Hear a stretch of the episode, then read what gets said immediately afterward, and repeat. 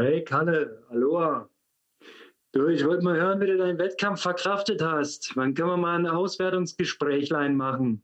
Bin gespannt, wie es dir geht und ob du schon wieder auf dem Damm bist. Aloha, Konrad. Jetzt sind mittlerweile zwei, drei Tage vergangen. Motivation kommt langsam wieder zurück. Körperlich war ich eigentlich einen Tag später schon wieder auf dem Damm. Das ist dann ähm, eigentlich ein schönes Zeichen, aber auf der anderen Seite auch ärgerlich, dass, äh, ja, dass dann einfach noch so viel drin war. Aber gut, so ist es. Jetzt äh, Full Force voraus. Ähm, bin jetzt in Panama City angekommen. Nächster Trainingsblock ist gestartet. In dem Sinne, ich freue mich auf unsere Aufnahme. Hallo, Kalle. Was für großartige Nachrichten, hört sich geil an und gibt mir gleich richtig Motivation für den letzten Durchgang von sechs mal vier Minuten V2 Max. Ich bin so alle. Einmal vier Minuten für dich, Alter. Wir hören uns. Ich freue mich drauf. Ciao.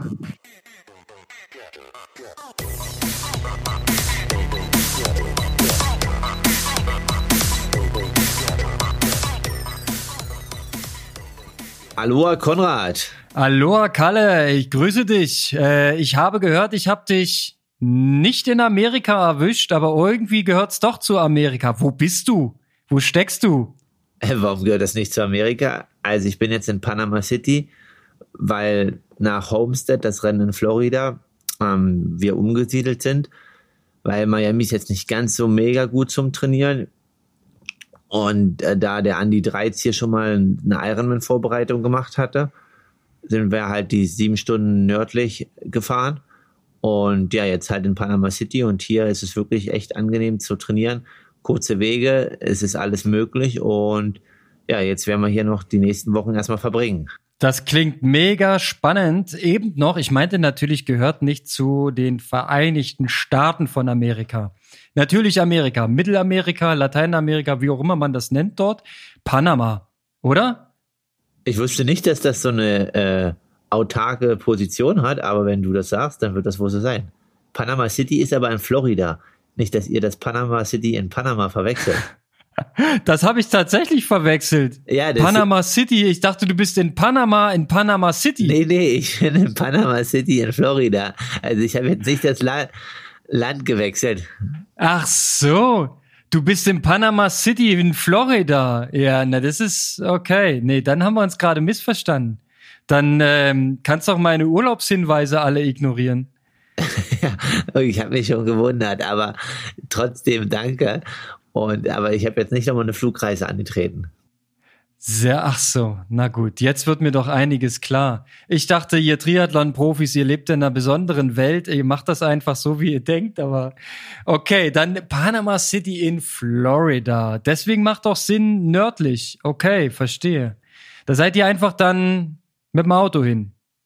Genau, jetzt sieben Stunden dann halt und ja, jetzt ist halt so, dass ähm, wir hier noch bis Ende März sind und dann hoffentlich, wenn alles gut findet, also der Ironman Texas wurde jetzt abgesagt, zum 73 nach Texas fahren. Das sind von hier halt acht Stunden. Und dann, ja, mit den ganzen Sachen halt fliegen und so weiter. Da ist Autofahren dann teilweise sogar angenehmer. Und dann halt zu dem 73 äh, sechs, sieben Tage vorher fahren. Das klingt doch nach einem fetten Plan. Aber bevor wir in die Zukunft schauen, lass uns noch mal einen Blick zurückwerfen. Die Challenge Miami. Wir haben sie im Livestream verfolgt. Wir haben live kommentiert mit Christian Kramer zusammen. Äh, war mir eine Freude. Es war wirklich geil. Es, da wird man ja wieder zum Triathlon-Fan, obwohl unser Herz natürlich vorrangig für dich geschlagen hat. Ähm, aber lass uns noch mal das Rennen rekapitulieren. Also da war ja so viel Action drin und so viel zu besprechen. Wo fangen wir am besten? Wir fangen von vorne an. Also, wie ging's mit dem Check-in, mit dem Vorstart? Was ist dir so passiert? Was hast du so erlebt? Fangen wir damit an. Ja, das muss man vielleicht noch ähm, üben oder besser werden. Also, ich hatte jetzt schon zwei Rennen in meinem Leben, die irgendwie auf der Langdistanz oder 70-3-Distanz am Nachmittag gestartet sind. Einmal in Finnland und einmal jetzt hier Miami. Das waren definitiv nicht meine besten Rennen. Also es ist irgendwie nochmal eine extra Herausforderung, quasi dann bis 15 Uhr, 16 Uhr so abzuhängen. Und wir mussten halt dann dort in das Gelände von dem Speedway und mussten halt dort halt vier, fünf Stunden verbringen, also auch in einem klimatisierten Raum und so. Und das war auch alles okay. Ähm, das war jetzt nicht irgendwie der Grund, warum es nicht ganz so lief, aber ich denke einfach, ja, da möchte ich das nächste Mal ein paar Sachen anders machen. Check-in, ja, war eigentlich unspektakulär, da an dem Tag nur die Profis einchecken durften. Und ja, so hat man dann quasi da versucht, vier Stunden Zeit auf dem Gelände irgendwie totzuschlagen. Und ja, das ist dann von der Spannung und so, da muss man gucken, dass die halt oben bleibt. Aber ich denke, das war eigentlich alles gut organisiert und machbar. Und dann ging es halt dann irgendwann mit dem Rennen los. Aber das geht ja allen genauso, ne? Also es mussten ja alle einchecken. Also auch ein Sanders und ein Frodeno, die hingen dann da im gleichen Raum oder in der gleichen Area ab oder hattest, konntest du die sehen? Warst du da richtig nah dran? Also es hingen alle ab, aber Frodo hatte einen extra Raum, weil Frodo war nicht da. Also das kann man, ist aber auch okay. aber es, äh, meinetwegen Sanders oder Ben Canute oder die anderen Granaten, die waren alle irgendwie around, oder? Wie muss man sich das vorstellen? Die waren alle da, ja. Okay, und. Ja, die sitzen dann alle da und gammeln da halt zwei, drei und Stunden. Quatscht ab, man ja. da so untereinander oder kommt man da als Deutscher überhaupt ran an die Amis oder an die Internationalen? Wie, wie muss man das vorstellen sich? Das ist, oder sitzt da jeder für sich, Kopfhörer drin und chillt ein bisschen, legt die Beine hoch oder? Nee, also wie die, ist das? die Amerikaner, also vor allem Starikovic, das ist eigentlich so ein bisschen so ein Entertainer, der hat halt zu allen Sachen einen dummen Spruch. Und ähm, ja, einen Tag vorher war es auch noch relativ hitzig, aber jetzt nicht bei der, beim Race Briefing. Also das war halt sehr, sehr interessant und hitziges Briefing. Ähm, und ja, die quatschen dann einfach und schauen Filme. Also die sind sehr medienaffin und schauen sich dann halt zwei, drei Stunden vorm Rennen noch Filme an und kommentieren sich das gegenseitig. Okay, du hast gerade was Interessantes gucken lassen. Was war denn beim Race Briefing? Ne. Das ist natürlich spannend. Na, das Problem war ja, dass es die sogenannte 20-Meter-Regel dann wieder gab. Also es wurde halt erst 20 Meter, dann kamen die E-Mails mit 12 Meter, dann jetzt wieder 20 Meter in dem Rennen. Und dann war es halt so, dass es hieß, okay, wenn jetzt alle aufeinander aufgeleint sind, 20 Meter bei 50 Startern, haben wir halt einen Kilometer, ne? Kommst du nicht mehr vorbei. Genau, und dann sollst du ja alles in einem überholen. Und dann ging es halt darum, ab wann derjenige einscheren darf. Und dann hieß es, dass man quasi überholen darf. Und wenn man 20, wenn man ein Zentimeter vor dem neuen Fahrer ist, kann man einfach einscheren. Und, und so der muss dann halt, bremsen. Und der muss dann bremsen. Und dann ging es halt richtig los. Also dann Starikovic, ja, endlich, die Regeln werden geändert, äh, diese Bullshit-Ironman-Regeln. Und dann hat Sanders halt nochmal fünfmal nachgefragt und meint so, ja, das ändert ja das komplette Regelwerk gerade, was ihr hier macht. Und ja. das stellt ja alles eine neue Dimension dar. Und ähm, ja, dann hat Frodo halt auch gesagt, ähm, es wäre mal cool, wenn man irgendwo mal so Markierungen hat, was 20 Meter sind, weil er hat noch kein Rennen mit 20 Metern gemacht. Und dann hieß es, ja, das können wir nicht machen, das ist zu gefährlich. Dann wurde ein Seil an, der, an die Wand gehangen, was 20 Meter ist. Da meinte Sanders in Daytona, das war niemals so lang. Also er hat in Daytona genug Leute überholt. Ähm, und jetzt sind es 20 Meter, aber ja, dass das schwer umzusetzen ist und so weiter und so fort. Es wurde viel diskutiert. Ähm, aber im Rennen war es dann doch eigentlich relativ unspektakulär und ich denke, das wurde weitestgehend fair eingehalten. Aber es ging halt primär darum, wie diese Regeln ausgelegt werden, weil halt dann auch das Linksüberholen auf dem Kurs komplett untersagt wurde und halt dann mit diesem Einscheren und so weiter. Ja, da war halt viel los und viel Spannung und Stimmung den Abend. Ja. Geil. Also mal cool. Ich meine, da, da sitzt man da in dem Briefing drin. Habt ihr irgendwie über Zoom oder sonst was gemacht? Oder live? Also in Florida muss man sagen, gibt's kein Corona. Ne? Also das ist, kann man schon mal so festhalten. Ne? Die haben sich dafür entschieden, das hier äh, einen Haken dran zu machen. Und es existiert und? hier nicht mehr. Hier findet alles live statt und einen Tag okay. nach dem Rennen war auch ein Amateurrennen mit 2.000, 3.000 Athleten, so wie wir das kennen von zu Hause, von früher. Alles klar. Ich habe Bilder gesehen, aber die haben darauf verzichtet, Massenbilder zu posten. Die haben die Leute dann schon einzeln fotografiert für Social Media. Alles klar. Also es gab wirklich ein echtes Briefing. Ihr saß da meinetwegen in einem großen Raum und dann haben die äh, sich darüber unterhalten, die Sanders und Fodenos und Co. Genau, es gab ein ganz normales Briefing mit dann den 50 Profi-Männern, 30 Profi-Frauen und dann noch ein paar Betreuern. Also es waren bestimmt 100 Mann dann in dem Raum. Oder Sag, sagt man da selber auch was dazu oder bist du da reiner Konsument? Also in dem Moment na, ich dachte ja in dem Moment noch, dass ich gute Radbeine haben werde an dem Tag. Und für mich hat sich das dann halt schon so angehört, okay, es gibt halt dieses nicht mehr dieses Blocking, was halt man ja, was es früher gab, wenn man jemanden überholt, dass man dann schon auch ja. so, das ist halt, dass es ja das dann nicht mehr gibt.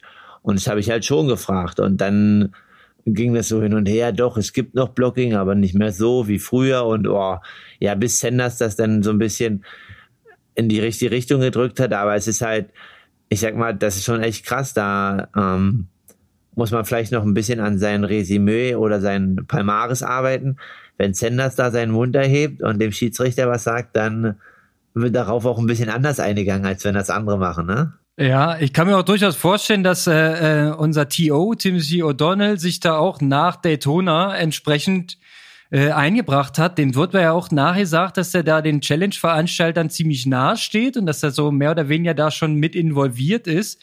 Weil der hat ja in Daytona damit geglänzt, immer vor den anderen direkt einzuscheren. Und hat im Prinzip ja diese Regel schon in Daytona umgesetzt. Vielleicht haben sie dann als Konsequenz daraus nochmal drüber nachgedacht, dass man das Blocking abschaffen sollte. Ja, also sie haben es dann nicht abgeschafft, aber grundsätzlich ähm, war das ein bisschen, ja, ein bisschen hitzig, aber gut, ja. so war es halt. Okay, also die Regel war, du musst vorbeifahren und dann kannst du einscheren. Und der andere hat das Problem. Ja. Der muss dann ein bisschen Oberlenker fahren, hat dann ein paar Sekunden Zeit und sich, muss sich zurückfallen lassen. Genau, aber das war dann nicht, du musst. Aber wenn du, wenn du das machst in der Praxis, dann wirst du durchgereicht bis nach hinten. Ja, dann genau. kommt da der nächste und der nächste und der nächste und der nächste. Ja, genau, deswegen. Und das wurde jetzt auch dann, es wurde nicht so umgesetzt. Also, es, also die Regeln waren, wie die Regeln waren, waren die alten halt. Okay. Also doch weiter vorbeifahren und naja. Also es verrückt, weil im Fernsehen hat man von dieser Problematik eigentlich so gut wie nichts gesehen. Denn so richtig viele Überholvorgänge wurden gar nicht gezeigt. Also Frodo hat sich am Anfang nach dem Schwimmen dann direkt vorne rangesetzt und hat das Ding kontrolliert mit einem, denke ich mal, ziemlich ambitionierten Pedalschritt. Und äh, bis dann irgendwann die Radgranaten an ihm sich vorbeigeekelt haben, ist da eigentlich nicht viel passiert. Ich meine, dahinter war bestimmt Bambule, aber das war nicht im Bild. Also, alright. Aber ist schon mal spannender Einblick. Ähm, lass uns mal mit dem Schwimmen beginnen. Also ihr seid dann irgendwann aus eurer Kabine geholt worden und dann hieß es so, Jungs, jetzt geht's los. Wir haben 15.15 15 ist Start, wir sind in Time. Ähm, warst du einschwimmen? Genau, wir hatten halt 20 Minuten Zeit einzuschwimmen dann nochmal nach dem Einschwimmen nochmal Viertelstunde Zeit dort zu warten. Das war echt kalt und windig, aber da hatte ich zu glücklicherweise ein Handtuch und alles dabei. Und dann wurden die ersten zehn aus dem Ranking ins Wasser gelassen. Danach konnte der Rest rein. Und dann ging es dann relativ zügig los mit dem Schwimmen. Alright, wie war der Start? Also es sah aus im Prinzip wie olympischer Triathlon Waschküche. Also die Luftbilder waren der Wahnsinn. Das Wasser fing an zu brennen äh, es kreisten die Arme und es sah aus wie eine große Klopperei. Ja, war es auch. Also der Start war gut hitzig, also war wie in Bundesliga-Zeiten. Ich habe auch echt zwei, drei Dinger Sehr schön. richtig kassiert und meine Brille hat sonst wo gehangen. Da musste ich mal ganz kurz einmal die neu richten. Und ich denke auch, dass ich mh, hm, ja da vielleicht nicht die ganz gute Position hatte, weil ich mich da so in die Mitte gestellt hätte und da hätte man eigentlich ein bisschen mehr an Rand, aber das war eigentlich nicht schlimm, weil ich sag mal so, nach, nach 300 Metern war ich dann am, am Zipfel dieser zweiten Gruppe. Aber danach konnte ich eigentlich peu à peu mich immer weiter nach vorne schwimmen, so dass ich dann im Mittelfeld dieser Gruppe war und hatte da eigentlich ein sehr gutes Schwimmen und gutes Gefühl. Und als ich dann halt nach ja, 400 Metern habe ich halt gesehen, dass ich gerade ähm, an die 13 neben mir habe und dass ich eigentlich jetzt das Tempo sehr angenehm empfinde und jetzt, jetzt nicht zu schnell, sondern sogar noch ein Stück nach vorne könnte, habe ich halt gedacht, okay, das ist erstmal eine sehr gute und optimale Ausgangslage für mich. Und da habe ja sehr, schon auch mit dieser Position ganz gute Rennen gemacht und hatte dann da schon das Gefühl, okay, heute läuft erstmal alles so richtig nach Plan. Sehr schön. Also von, von außen betrachtet hat man natürlich gesehen, was vorne abging, so. Es hat sich dann so eine kleine vierköpfige Spitzengruppe gebildet. Der Ben Canute hat richtig einen Affen gemacht, ist erstmal richtig losgeballert und hatte dann tatsächlich auch zwei Längen von Frodo Vorsprung. Aber nachdem der sich sortiert hatte und die Situation im Prinzip sich ein bisschen beruhigt hatte, so nach der ersten Wende, ist, äh, hat Frodo dann mal zehn schnelle Arme gemacht und war dann an den Füßen dran. Und damit war es eine kleine Vierergruppe. Und danach kamen ein paar Einzeln. Dann kam im Prinzip so die erste größere Gruppe und danach halt die zweite größere Gruppe. Und ab und zu haben die auch mal aufgezogen und man hat gesehen im hinteren Teil, äh, da war wirklich, da waren Athleten dabei. Ich weiß nicht, ob das wirklich Profis waren, aber es sah wirklich erbärmlich aus. Also die konnten gerade so Kraul schwimmen. Zwei, zwei, drei Leute waren da wirklich ganz weit weg. Da dachte ich auch, oh mein Gott, die haben sie vielleicht gerade so aufgefüllt. Oder sind Du-Athleten, die es mal probieren wollten. ja, also Bart Arnaut ist echt krass. Also ich habe den ja auch zwei, drei Tage vorher noch im Becken gesehen. Und da dachte ich echt, okay, der schwimmt ja eigentlich wirklich ganz gut, aber der hat dann auch, glaube ich, auf mich nochmal zweieinhalb oder drei Minuten bekommen. Das ist halt schon echt eine, eine Menge Holz dann so. Also weiß nicht, was los war bei ihm an dem Tag. Also die Tage vorher im Becken sah er definitiv deutlich besser und fixer aus. Ähm, aber wie du sagst, ja, dann, wenn du dann irgendwie mit fünf Minuten da raussteigst, dann wird der Tag halt, dann ist halt nach dem Schwimmen eigentlich schon vorbei. Dann hast du Runde Rückstand auf diesem Kurs. Ne? Also so wie das da das Setup aufgebaut war. Ähm, die Vermutung von uns war, dass die Strecke einen Tacken zu lang war. Also 1600 waren es eher nicht, eher 1700, vielleicht sogar einen Tacken mehr. Ähm, weil es war nicht unter 20 Minuten ne, für die Spitze. Na, es war, kann sein, dass es ein Ticken zu lang war und es stand halt schon richtig der Wind drauf, ne? Also. Ja, das hat man in den Fernsehbildern auch gesehen. Ja, wenn die mal Close-up von Ben Canute äh, wenn keine Boje im Bild war, sah es aus, als ob der auf der Stelle schwimmt. Ja. Weil so die Wellen mit ihm mitgegangen sind, das sah richtig krass aus, ja. Also den Weg rückzu hat sie schon gut Schub von hinten, aber gegen Wind, da stand schon richtig der Wind drauf. Und äh, zeichnet sich das auch im, im Schwimmschatten aus? Also hast du wirklich mehr das Gefühl, dass es Energie spart, wenn du. Na ja, und was halt ist, wie immer bei Gegenwind, die Anfangsgeschwindigkeit, wenn Gegenwind kann, muss der vorne ja richtig investieren, um irgendwie einen Geschwindigkeitszuwachs ja. zu haben, ne? Und ähm, dadurch ist die, die, die Maxi Max-Geschwindigkeit ist halt wahrscheinlich auch geringer als ähm, die beim stillen See ist. Und dadurch ist dann der Unterschied am Anfang vielleicht gar nicht so groß und es bleibt halt wahrscheinlich so eng zusammen. Ja, also ihr seid ja erst gegen den Wind raus, ne? Und dann mit dem Wind genau. zurück und dann, dann noch eine Runde. Ja. ja. Ja, genau. Sehr cool. Und, und, für, und für richtige Beckenschwimmer ist, glaube ich, das schon schwierig oder nicht so angenehm, weil ja, das ist ja jetzt nicht wie im Beckenschwimmen, dass das Wassergefühl halt so gut ist. Ne? Wenn es gegen den Wind, dann geht's nach hinten weg und mit dem Wind äh, ist es ja auch nicht so gut, weil du ja quasi in Windrichtung schwimmst. Ja. Und da, ja. Alright. So, und um es mal abzu äh, auf den Punkt zu bringen, nicht abzukürzen, auf den Punkt zu bringen. Du bist eigentlich mit der Gruppe recht happy gewesen und bist in sehr guter Gesellschaft aus dem Wasser gekommen. Und wir haben schon hochgerechnet, oh, das wird gut, das wird schön. Äh, ein Dreizi um sich rum, dann noch zwei, drei andere starke Radfahrer. Da haben wir dich eigentlich in bester Gesellschaft gesehen, äh, damit du nach dem Wechsel dann in einer guten Gruppe sitzt. Also bis dahin lief es eigentlich perfekt, ne?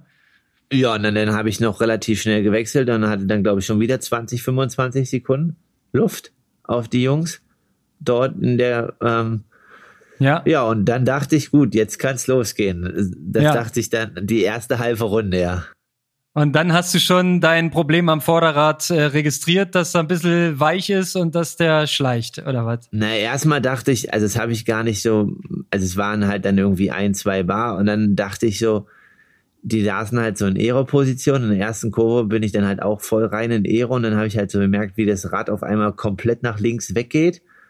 Und ähm, dann dachte ich, okay, bei dem ersten Mal, okay, es war jetzt ein Fahrfehler von mir. Und in der nächsten Kurve das gleiche Spiel schon wieder. Und dann dachte ich mir, es kann doch nicht sein, dass du ja echt um die Kurven fährst wie der Letzte.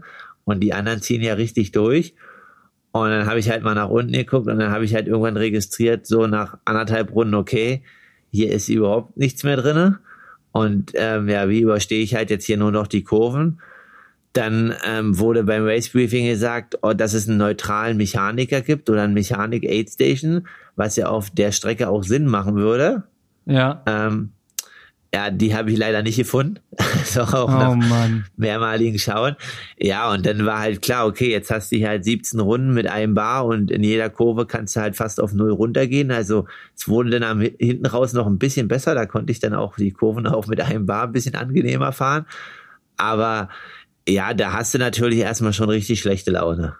Überlegt man dann in dem Moment, ähm, lohnt es sich anzuhalten? Lohnt es sich irgendwie nach einer Kartusche zu kramen? Irgendwie versuchen zu fixen das Problem oder laut rumzuschreien in der Wechselzone, ob irgendjemand ein Vorderrad hat? Oder ist, äh, oder hast du gesagt, scheiß drauf, ich fahre jetzt hier irgendwie, solange das Ding rollt, fahre ich weiter? Ich habe das dann schon überlegt, aber da ich ja nichts gesehen habe, ähm, äh, habe ich dann überlegt, okay, wenn du jetzt, also du verlierst jetzt vielleicht hier zwei, drei, vier Minuten, ne? Mit dem, mit der, mit der wenig Luft Ja. oder gar keiner Luft. So, aber wenn ich jetzt anhalte, frage, was suche, Dann muss das auch klappen. Ja. ja, aber wenn ich nicht mehr weiß, wo es ist, dann kann ich auch Nee. nicht anhalten. So, und Oh dann Mann. weg. Also, und ich hatte halt auch nichts dabei, weil ja bei dem Kurs da wechseln, dann bist du so und so verloren. So. Ähm, Ja. Deswegen Schade. hatte ich halt geda- gedacht, dass da irgendwie was gibt. Das gab es aber nicht. Ja, aber gut, dann überlegt man halt dann, ja, jetzt weitermachen, macht jetzt nicht so Laune. Aber gut, du fährst dann halt dann deine 17 Runden und hoffst halt, dass du da irgendwie rumkommst. Und mit dem Aufwand, den man betrieben hat für dieses Rennen und als einziges Rennen, wäre es jetzt irgendwie nicht so cool gewesen, einfach zu sagen, ja, hier steigen wir aus. Nee, aussteigen ist ja definitiv nie eine Option. Von daher alles richtig gemacht, durchgezogen, weitergemacht, das Beste draus gemacht. Dadurch, dass du auf dem Rad dann ein bisschen Zeit verloren hast, kamst du ja auch in den Genuss, äh, die Spitzengruppe nochmal zu sehen, ne? Ich weiß nicht, ob das so gewollt war, aber auf jeden Fall hast du die Spitzengruppe gesehen und konntest im Prinzip das Rennen hautnah verfolgen. Ja, danke, Konrad. Das war jetzt nochmal ein guter Seitenhieb. Den Moment hätte ich mir gerne in meinem Leben erspart. Ja, das glaube ich dir. Ich meine, wir haben dich dafür im Bild gehabt, ja, im, im Livestream und haben dich auch gefeiert entsprechend. Na, Alex hatten wir auch im Bild. Ähm, die, wir hätten aber auch gern auf diese Bilder verzichtet und hätten euch gern äh, nicht eine Runde down gesehen an der Stelle. Aber äh, wie war das so, wenn die da vorbeigehämmert kommen? Ich meine, du warst jetzt unterlegen vom Material her, weil zu wenig Luftdruck. Ähm, aber wenn sonst Starikovic vorbeihämmert, ist es dann ist es laut? Beeindruckt das? Knallt er durch? Sagt er was? Ähm, oder Frodeno, wenn der vorbeikommt? Wie nimmst denn du das wahr? Ähm, Einfach ein kleiner D-Zug, der durchfährt oder äh, hängst dich kurz dran? also Starikovic habe ich halt ähm, gar nicht gesehen. Der muss mich irgendwie links überholt haben, aber als Frodo kam, habe ich mir halt nur gedacht, ja krass, ich weiß jetzt auch nicht, warum, weiß auch, warum die Jungs so viel schneller sind. Die sind ja in der, die können ja jede Kurve in Aero-Position fahren. Also mir war das ja auf dem Kurs überhaupt nicht bewusst, dass es geht, ähm, weil ich es ja nicht erleben konnte. Ja. Und dadurch, ja, slidest du dann halt einfach durch die Kurven und bist halt mega schnell. Auch in der Auswertung, die wir jetzt geschaut haben, ich habe halt in jeder Kurve halt so, ja, Wattspitzen von 700 Watt pro Runde, vier Kurven, 17 Runden, ne, das ist schon, Deine Antritte, weil du immer Oberlenker durchgeeiert bist. Das hat Frodo in der ersten Runde mal gemacht, um sich ein bisschen einzugewöhnen.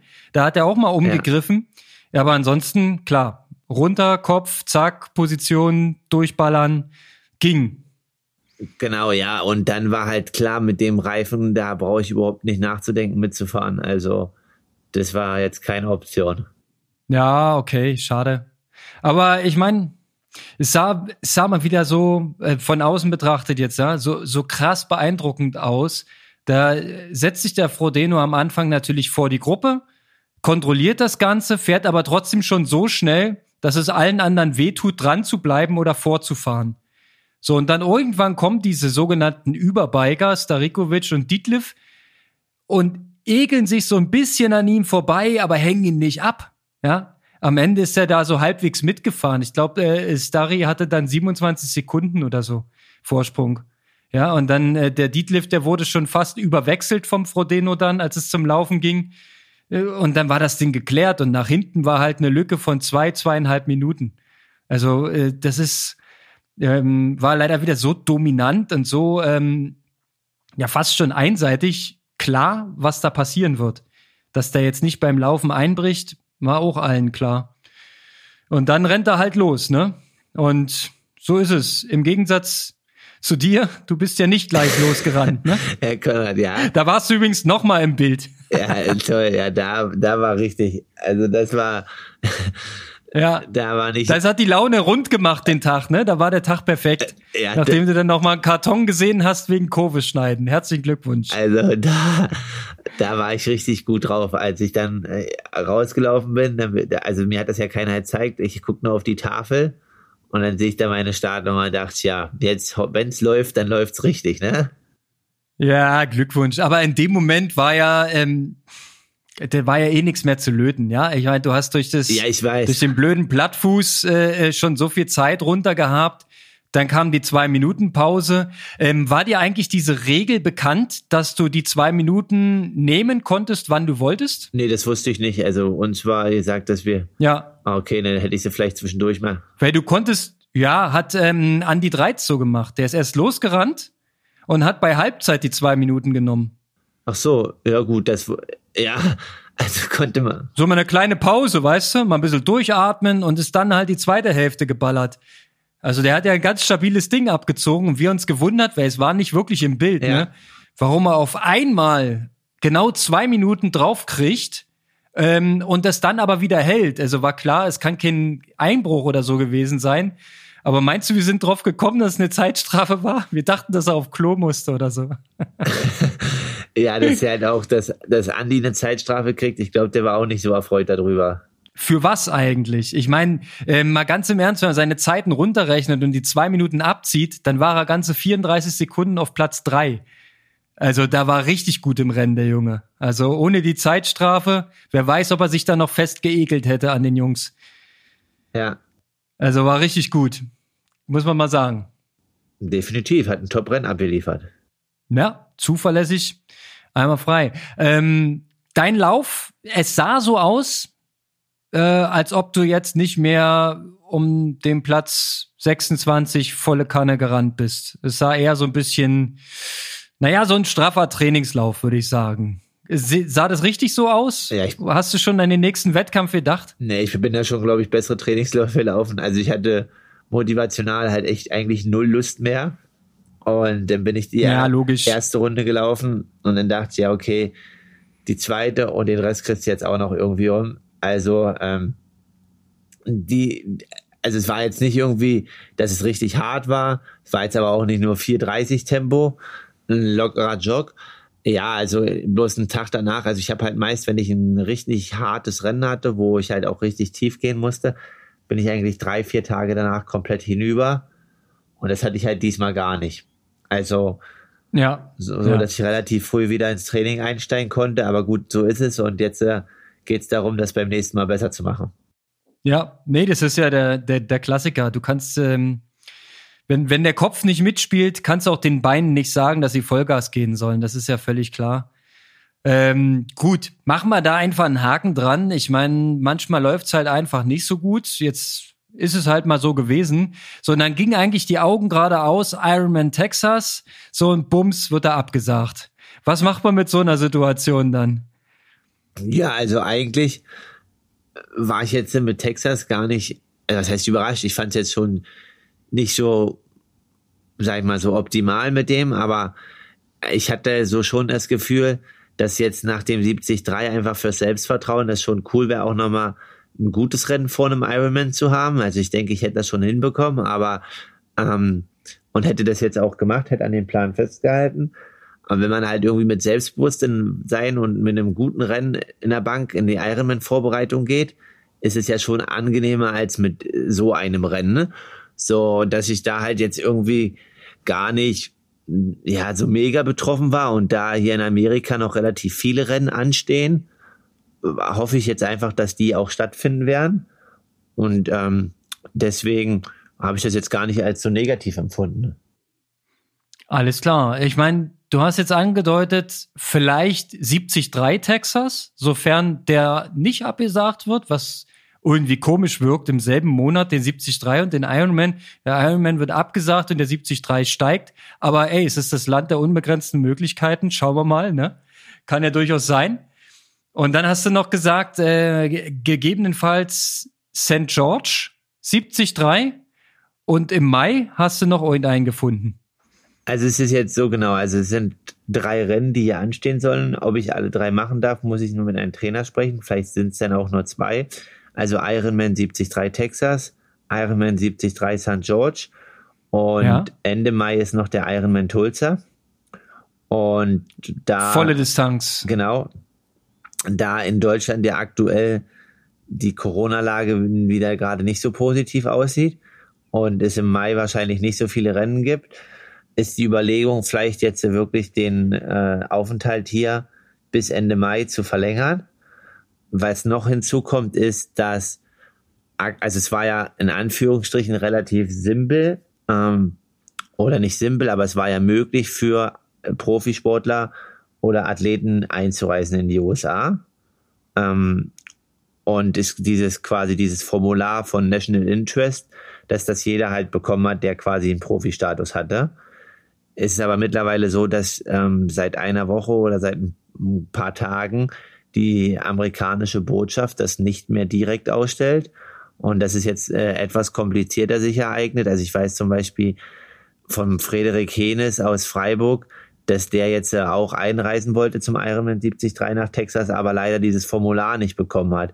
Und ähm, ich hoffe, dass die Jungs alle irgendwie eine Möglichkeit finden werden, aus Europa trotzdem noch herzukommen. Also es gibt ja die Möglichkeit auch über Mexiko, ne, 16 Tage in Mexiko zu bleiben und dann hier rüber zu kommen. Also es gibt immer irgendwie noch, okay. es gibt schon noch Optionen, aber es ist jetzt nicht so wie bei uns, dass du dich einfach in den Flieger setzt.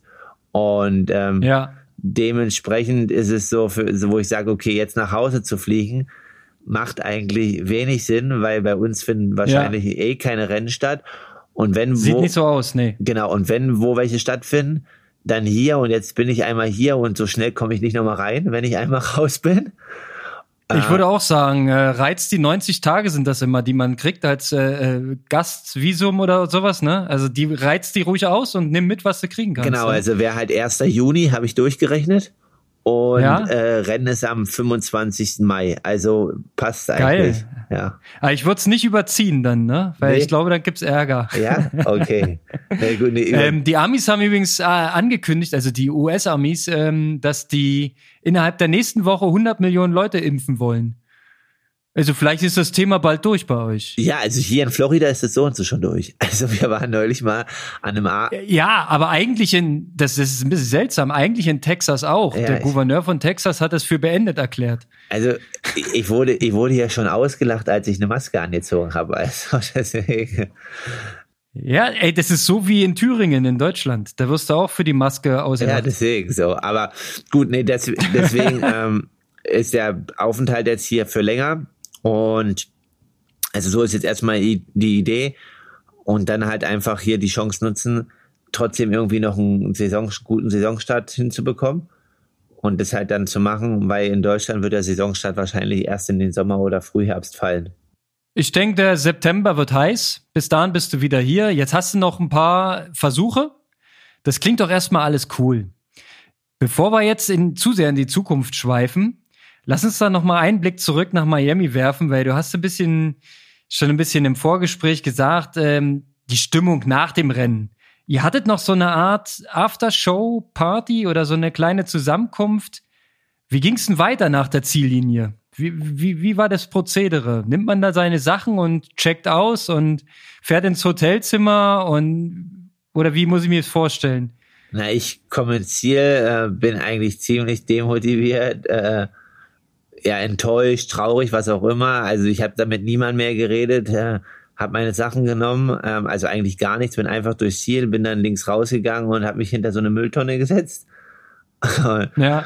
Und war, okay. war da allein dann mit meiner Freundin und habe dann meinen Trainer angerufen und habe mit ihm halt eine Viertelstunde gesprochen und dann, ähm, ja, also der Abend war eigentlich gegessen, ne? Also da war. Ja, logisch. Also so, und nächsten Tag war ich halt auch noch echt demotiviert, das gebe ich auch zu am Samstag.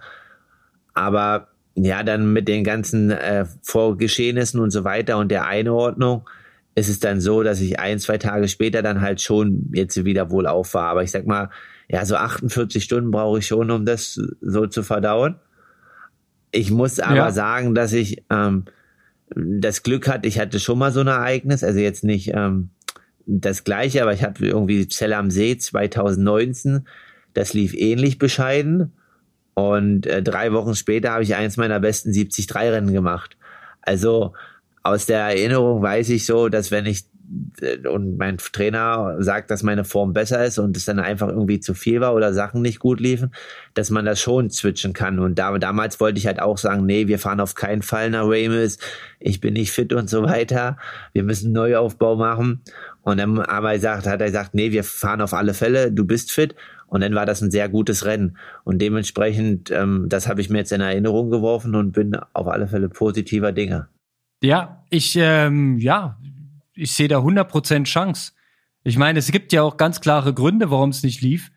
Schauen wir mal. Ich fand das Schwimmen erstmal ganz gut. Du warst in Touch, du warst in einer guten Gruppe. Ich Nehmen wir das Positive raus aus der Sache. Äh, ich habe gehört auch äh, in der Sportschau, dass äh, Riff in Bad Lausig hat äh, ordentlich Werbepräsenz bekommen. Also ist jetzt wahrscheinlich eins der bekanntesten Bäder.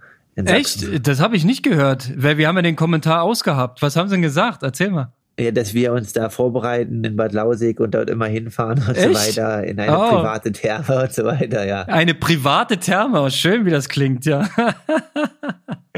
Gut, der Begriff Therme und 24 Grad Wassertemperatur, das passt jetzt nicht ganz so zusammen bei mir, aber alright. Nee, aber lass uns noch mal ein bisschen in diese ähm, äh, After-Show, After-Wettkampf-Situation. Du hast noch Leute getroffen, du hast noch Stories äh, diesen, diesen Triathlon-Lifestyle noch ein bisschen genossen? Ja, dann war halt, ähm, den Sam Freitag ging dann halt nichts mehr, aber am Samstag wurden wir dann halt eingeladen vom Hauptveranstalter dieses Rennens. Und ähm, ja, der hatte dann quasi einfach vor seinem riesen Wohnwagen oder seinem Bus, wie man auch immer das nennt, so ein bisschen aufgebaut. Und dann kamen halt einige Profis ähm, und waren dann halt abends einfach noch zusammen und haben sich unterhalten.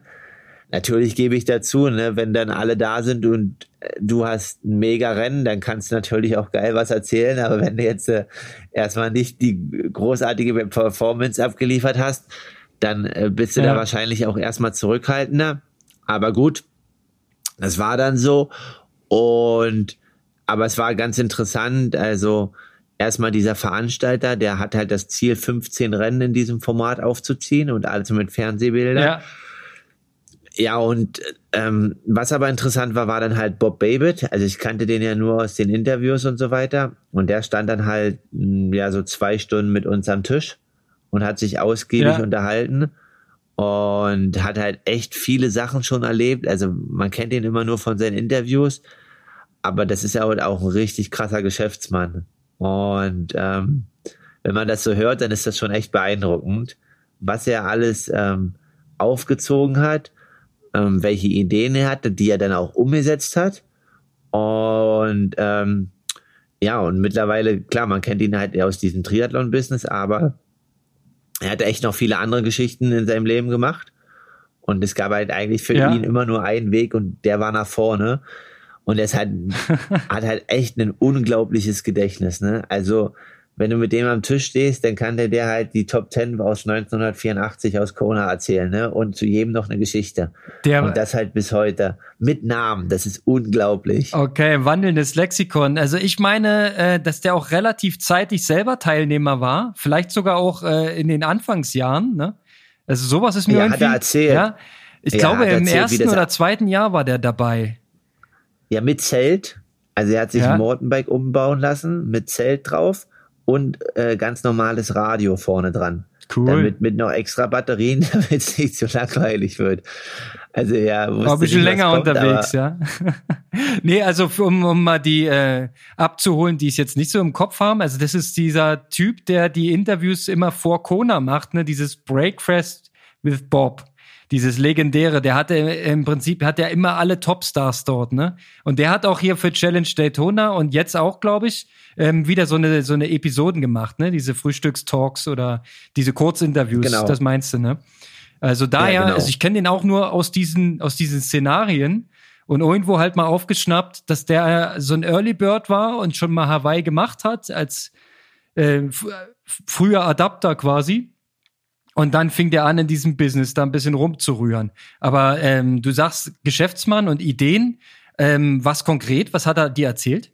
Naja, er hat halt zum Beispiel so eine, also Muddy Buddy, das ist irgendwie so ein, äh, das ist halt irgendwie so ein Rennen, also ein bisschen wie Tough Mudder oder sowas. Ja. Und, und das geht wohl richtig durch die Decke hier in Amerika. Das hat er entwickelt. Dann hat er irgendwie Rockefeller Marathon, ähm, hat er auch entwickelt. Und dazu hat er hier sowas dann Ende der, äh, nee, Ende der 90er oder Ende der 80er Jahre sowas wie äh, das, diese ganzen Magazine, Triathlete, Runners und so weiter. Das sind auch alles seine Sachen, die er gegründet ah, hat und dann ah, später okay. verkauft hat. Also er, er, er hat quasi er hat quasi die Veranstaltung gegründet und dazu noch die Medien Sehr gut. gemacht. Äh, ganzheitlicher Ansatz, ähm, finde ich prima. ja. Und äh, dann hat er zum Beispiel irgendwie noch eine Geschichte erzählt. Ähm, Emanuels Gift ist irgendwie eine ganz bekannte Story. Das geht um irgendwie einen Jungen, der in Ghana äh, nur mit einem Bein geboren wurde. Und ähm, das in Afrika, die dann eigentlich äh, irgendwie dann, also wenn du da behindert bist, dass du eigentlich irgendwie äh, dann nicht akzeptiert mehr wirst von deiner Familie und so weiter. Ja, und irgendwie haben sie dann mit ihren Charity-Sachen oder ihren Charity-Aktionen, die sie hatten, dem halt das ermöglicht, dann ein neues Bein zu bekommen, als der dann 18 oder 19 war und hat halt auch die Geschichte von ihm vorher erzählt. Und der ist jetzt mittlerweile so ein bisschen Nationalheld in Ghana und auch, sie waren dann bei George Bush Aha. wohl zu Besuch. Oh, und äh, natürlich ist ja Bob Triathlon-affin und hat dann Emanuel mit seinem neuen Bein zum Triathlon gebracht. Und dann meinte er halt so, dass äh, George Bush ihm immer gefragt hat, welche Pedalen er fährt, ob er SPD fährt oder was anderes. und, es ist schon mal stark, dass George Bush sich mit Pedalen auskennt. Das ist schon mal gut. Hätte ihm nicht zugetraut. So, und ähm, ja, jetzt, und immer wenn er irgendwie ihn wieder mal bei irgendeinem größeren Event sieht, ich wusste gar nicht, dass er auch da in den höheren Kreisen vernetzt ist, dann heißt es immer nur, Emanuel, er hat mir nie verraten, welche Pedalen er fährt oder so. so ähm, und das ist ja, schon fast lustig. Definitiv. Und also ich kann, ich habe mir die Interviews noch nie so ausführlich angehört, aber die drei Stunden da an dem Abend, also das war echt mega interessant und der kann richtig gut Geschichten erzählen, der Kollege. Das kann man machen und ich sag dir, der, der ist auch in den entsprechenden Kreisen sehr beliebt ähm, weil ja nahezu jeder sich da auch hinsetzt bei ihm und dann wieder ähm, sich dort zu einem Interview bereit erklärt. Also die müssen den schon alle sehr, sehr gern haben. Und was du jetzt erzählt hast, ist natürlich auch äh, trifft den Nagel auf den Kopf. Ne? Der kann Geschichten erzählen. Also die Interviews kann man sich gerne mal reinziehen. So, Kalle ist erstmal abgestürzt, offline. Mal sehen, ob er gleich wieder durch Ganz genau. Also, während Konrad darauf wartet, dass Kalle wieder zu ihm mhm. stößt, möchte ich die Gelegenheit nutzen, um auf unseren Strava Club aufmerksam zu machen. Kommt da rein. Wir wollen sehen, was ihr trainiert. Und mhm. natürlich freuen wir uns auch über jedes Abo, jede Followerschaft, die uns gibt. Okay, bis bald. Ciao. Ja, und an dem Tisch war halt noch interessant, da war halt Tyler Butterfield und der ist ja mittlerweile auch in echt vielen Sportarten unterwegs gewesen. Und der hat halt eine interessante Ansicht, auch als Athlet und vierfacher Vater als Profi-Triathlet. Das ist schon, ähm, ja, ist schon eine Hausnummer und sehr beeindruckend. Mhm. Und er hat ja, halt gesagt, also klar, es geht nicht nur um wirtschaftliche Mittel im Profisport und Leistungssport, aber trotzdem fand ich den Ansatz krass. Er hat gesagt, er, es ging halt so ein bisschen Challenge, Ironman, dieses so, ähm, dass er jetzt quasi mit der PTO und so weiter, das ein bisschen lukrativer wird für die Athleten. Und an dem mhm. gleichen Rennen war ja, an dem gleichen Wochenende oder Freitag war ja dieses 73-Rennen in Dubai, was ja auch mega gut besetzt war und wo auch echt die Post abging. Ja. Und dann hat ging es halt darum, dass das hatte ja nur 15.000 Dollar Preisgeld. Also quasi 500 Dollar für Platz 5, wo du dann quasi mit Platz 5 gerade mal deine Reisekosten raus hast. Dementsprechend. Aber nicht mal. Nach Was? Dubai. Nee, Nicht mal die Reisekosten, das ist ja weniger noch. Nee, genau, nein, aber da ging es halt darum, und dann hat Tyler Butterfield gesagt, dass er in seinem Rennen noch nie bei einem Rennen gestartet ist, was unter 30.000 Dollar Preisgeld hatte. Und ähm, dass er sich das halt einfach nicht wert ist, für so wenig an den Start zu gehen. so Und das fand ich halt krass, so auch mit äh, von der Ausstrahlung und vom Selbstbewusstsein zu sagen, okay, das Rennen oder der Veranstalter, dem muss es schon gewiss was wert sein, dass ich hierher komme, das so mhm. sagen zu können. Und ja, dann fand ich halt einfach krass, wie er das halt umsetzt, hat er so ein bisschen erzählt, den Alltag mit der Familie und so weiter, sein Training und der mittlerweile, ich glaube, der ist ja auch 37 oder sowas, ähm, oder 36, also schon höheren Alters und halt ja alles gemacht, ne, von Mountainbike über Marathon beim Commonwealth Game und so weiter und ist immer noch gut im Business dabei. Also auf jeden Fall hat er auch seine Momente in der Live-Übertragung. Denn Tyler Butterfield ähm, kniete sich nach dem Radfahren entspannt hin, um sich Socken und Schuhe anzuziehen und ließ sich betont Zeit, um danach halt einen Lauf abzufackeln, den, der ihn ja noch richtig nach vorne gespült hat. Ich weiß nicht, wo er losgelaufen ist, aber ich glaube, rausgekommen ist er auf Platz sechs oder sieben, ne? Also okay, war starker Lauf, starker Lauf. Aber er hat erstmal entspannt losgelegt. Der hat sich hingekniet und hat ganz entspannt Socken angezogen. Es sah sehr lustig aus, weil die hatten da so eine kleine Kamera an seinem Wechselplatz liegen und die hat ihn direkt äh, ins Face gefilmt, wie er da kniete und seine Socken anzog. Da haben wir noch gesagt, wie wechseln die denn alle? Und ob man nicht bei 16 Kilometer auch ohne Socken reingehen könnte in die Schuhe. Aber ah, die haben alle Socken angezogen. Hast du eigentlich auch Socken angezogen? Nee, nicht alle. Frodo hat keine angezogen. Doch. Echt jetzt? Der hat auch Socken angezogen. Ja, der hatte ja auch massig Zeit, jetzt mal im Ernst. Also, also ich hätte keine an, aber ich habe auch echt wenig Blasen an den Füßen gehabt. Ja, ich meine, wenn der Schuh passt, dann passt er. Ne? Ich meine, du hast ja auch ein, ein Top-Material am Fuß. Propo Schuh, ich habe mich gewundert, dass du nicht den roten gelaufen bist, den neuen Carbon X. Was hat dich zu der Schuhwahl bewogen? Ähm, nee, ich laufe den nicht so gern. Ich laufe lieber den Rocket X, weil da die Sprengung oder die Platte nicht ganz so krass gewogen ist. Echt, ja? Und da hast du das Gefühl, ja. du kannst äh, nach dem Radfahren besser laufen oder generell schneller laufen mit dem System? Schneller laufen. Ja? Okay, krass. Also ich, ja, bei, und bei dem anderen kriege ich immer so ein bisschen eher, ja, der tut mir nicht ganz so gut. Also der kippt mir zu weit nach vorne. Also mit dem bisschen flacheren komme ich besser klar. Alright. Ansonsten haben wir so in der Top 10 auch ein bisschen Laufschuhe geguckt. Also da war schon äh, die, die Nike-Variante, Alpha Fly war schon ziemlich gut vertreten. Klar, ganz vorne äh, auch ein Hoka-Modell beim Frodo am Fuß, logisch. Da soll wohl der Dan Lorang in der Übertragung gesagt haben, der Frodo sieht nicht gut aus beim Laufen, konnte ich nicht bestätigen. Der hat sich wohl ein paar Tage vorher ein C gestoßen und Dan hat's wohl gesehen. Nee, da läuft unrund und das ist wegen dem C. Mhm. Also, das sah unglaublich gut aus, um es mal so zu sagen. völlig. Unrunde, Frodo hat doch ein richtiges Ding abgefackelt. Ja, vor allem, du hast richtig gemerkt, wie kontrolliert der läuft. Ja, also da gab es eine kurze Szene, da hat sich jemand als Überrundeter mal kurz ins Sonnenlicht des Frodenus gehangen und ist ein Stück mitgelaufen.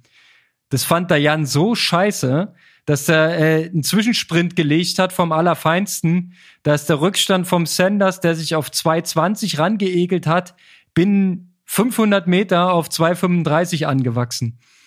Also da hat er, ah, okay. also du hast gesehen, wenn er müsste, das war noch lange nicht alles. Also das war ganz kontrolliert. Sah entspannt aus. Ja gut, danke, danke, danke. Ja, aber ein Satz noch, wenn wir jetzt noch mal kurz abdriften in das Rennen. Ähm, Mr. Sanders äh, ist eine absolute Bereicherung auch für diesen Sport. Also wie man sich so permanent in die Fresse hauen kann, ist absolut geil, ist sehr beeindruckend. Ich habe auch den sein ähm, Rennen-Analyse-Video mal wieder konsumiert. Ähm, der ist sehr zufrieden mit seinem Rennen, mit seiner Performance, sein Plan ist genau aufgegangen. Übrigens auch gar nicht so absonderliche Radwerte gefahren. Ähm, der hat gesagt, er hat den Average von 325 am Ende. Und es war, ja, oh, ey, äh, wenn du mir das erzählst, ey, dann kriege ich gerade richtig schlechte Laune. Weil diesen Average, äh, den würdest du ja normalerweise auch bringen können auf dieser Distanz, denke ich mal. Und ich glaube nicht, dass du eine schlechtere Aerodynamik als Sanders hast. Also, das sah wieder so, hm, ich weiß nicht, kann den mal einer ordentlich aufs Rad setzen und ihm die, die Knie reinbiegen irgendwie, aber das geht wahrscheinlich nicht, ne? so ja. unglaublich. Und äh, der Laufstil nach wie vor, ich meine, es ist nicht mehr so die Katastrophe, wie es vor einigen Jahren mal war mit dem Hinken, aber da, die, die Körperform ist halt so seltsam. Er hat proportional irgendwie zu kurze Beine und es sieht einfach so unglaublich schlecht aus, wenn du im Umschnittbild dann den Frodeno siehst. Mit dem Gardemaß und dem langen Schritt und es sieht einfach so viel besser aus. Aber die beiden waren halt genauso schnell unterwegs. Also unglaublich. Ja, definitiv. Also Sanders hat ein gutes Rennen abgefackelt, aber wenn du mir die Werte gerade sagst, das gibt mir nochmal richtig äh, einen Push jetzt nach Texas. Ja, ich meine, das ist, das kannst du auch, ne? Das ist klar. Das ist dann die Frage, wie man danach dann noch die Laufstrecke bewältigt, logisch. Aber äh, das ist, das war jetzt nicht absonderlich. Ich meine, ich habe jetzt nicht ähm, sehen können, was die anderen so ähm, veröffentlicht haben. Ich hatte, das ist der einzige Referenzwert.